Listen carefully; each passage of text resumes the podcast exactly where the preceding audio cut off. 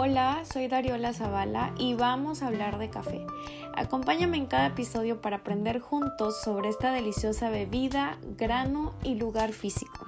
Quédate, te va a gustar.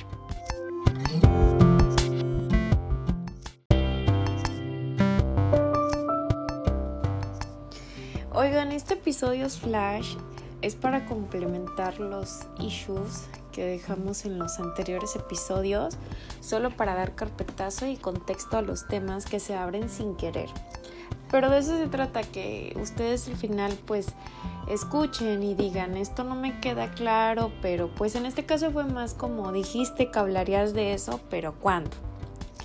La neta es que he recibido mensajes privados de la comunidad, yo sé que les da pena que se vea ahí el perfil y así, pero pues acuérdense que en el grupo de Facebook solo somos comunidad, o sea, no están personas que no quieren saber del café, así que te invito a que sin miedo publiques y abramos diálogo, no solo conmigo sino con todos.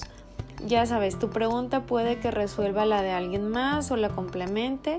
Y no quiere decir que yo sea la máxima conocedora de café, yo solo he conocido una parte del eslabón pero significa que lo voy a investigar por ti para que sea cómodo para ti escucharlo en este podcast resumido, traducido al español y en fa. Bien, una vez dado todo este intro, hice un comentario del espresso americano, ahí te va. El café americano es café y agua. Hasta ahí bien y no he cambiado nada de la información que dije en el otro episodio. O sea, sostengo lo que dije, pero entonces, ¿por qué le agrego la palabra espresso? Bien, esto es porque se elabora con la máquina de espresso.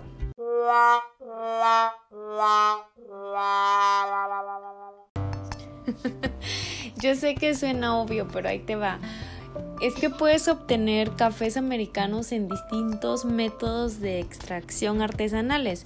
Significa que son instrumentos que no ocupan la máquina donde ves que hacen el capuchino.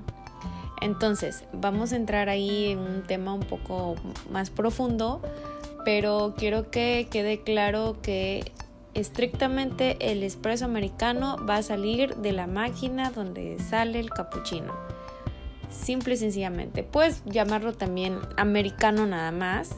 Y, pues en ciertas cafeterías no te dicen como que eh, cuando no tienen otros métodos no, no te dicen que cómo hacen el americano. Entonces puede que lo hagan de la máquina de expreso pues porque ya está todo, todo armado y, y listo para poderte preparar ahí un café. En sentido estricto, brew bar es el arte de preparar café de especialidad con métodos de extracción artesanal sin la necesidad de usar una máquina.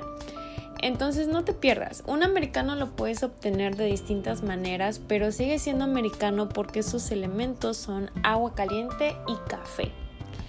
El brew bar o barra de cocción en español tiene una de las principales ventajas que los métodos de extracción artesanal explotan al máximo el sabor de los granos de café, ofreciendo al consumidor, en este caso pues tú, un abanico de aromas y sabores que las máquinas de café no pueden lograr.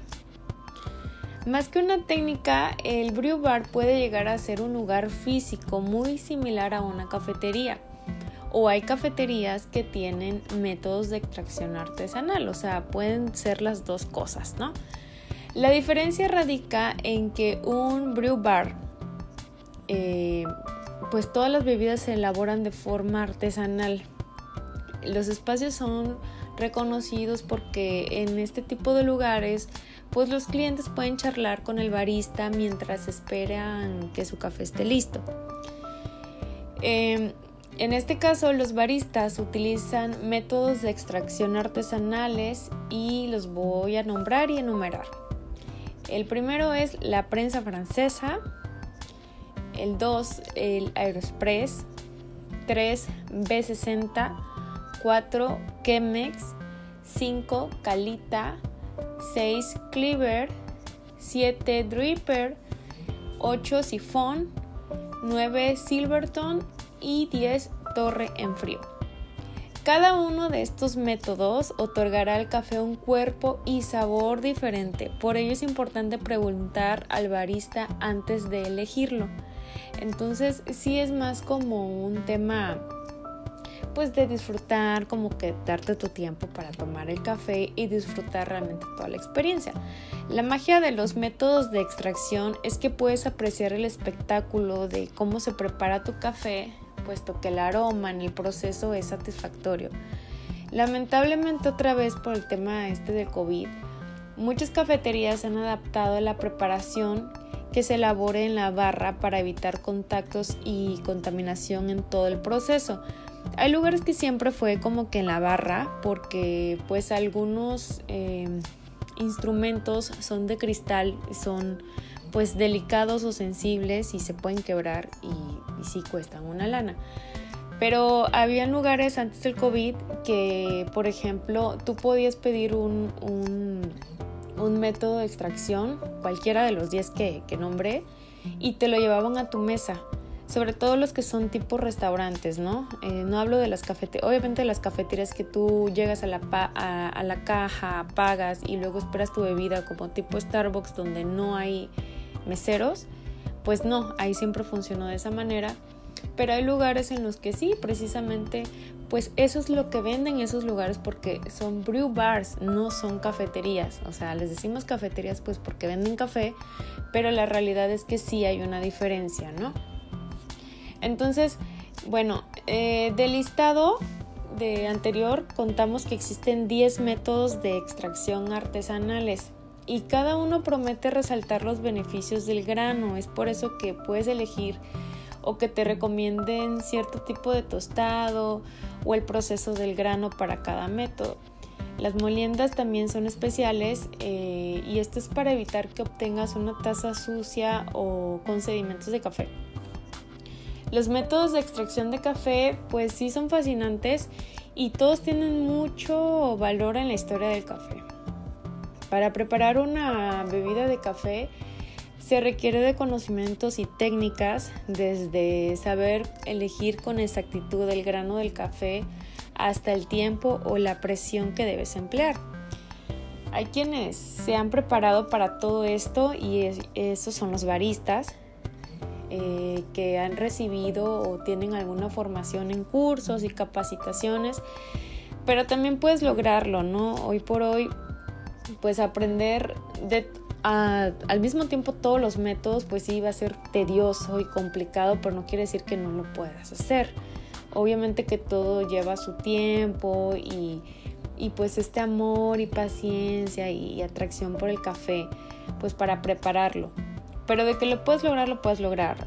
Yo creo que aquí en este caso, este, pues lo más recomendable sería que primero identifiques cuál es el método que te agrada más y una vez que identifiques eso, ya puedes volverte experto en él. O sea, en YouTube hay muchísimos videos. Ahora con pandemia yo creo que esto se potencializó y como que agarró más fuerza, ¿no? Afortunadamente. Entonces, pues tú lo puedes hacer sin problema. Debido a que hay varios métodos, em, pues a mí me gustaría dividir de 3 en 3 por episodio y el último de 4 para que podamos profundizar sin extendernos de información. Voy a dejar el link del grupo de Facebook en este episodio para que entres, te unas y por medio de votación muy ad hoc al sistema electoral, seleccionemos los primeros tres métodos de los que hablaremos en el próximo episodio.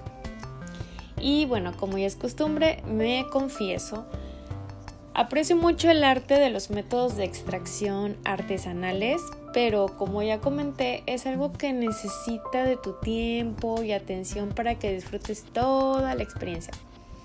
Hay días que me tomo mi tiempo para mi café y aplica, pero hay días que solo quiero café que voy deprisa y bueno, en mi caso hablando desde mi privilegio, es más fácil un expreso americano, sobre todo porque tenemos que probarlo todos los días para calibrar moliendas, compactación, entre otras cosas, para que cuando nos visiten el café esté listo cada día y sepa siempre igual.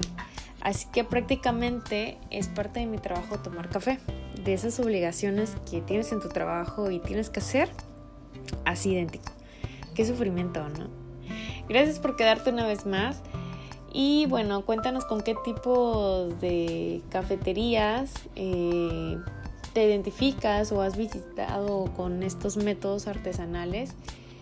Y si tienes alguna otra curiosidad sobre los métodos, compártelo en nuestro Facebook, Treceando, 13 con número, tal cual como aparece en este podcast. Ahí nos recargamos ustedes. Esto fue Treceando. Mi nombre es Dariola Zavala, barista de Café 13, y es un placer estar aquí también contigo. Queremos ser siempre tu café.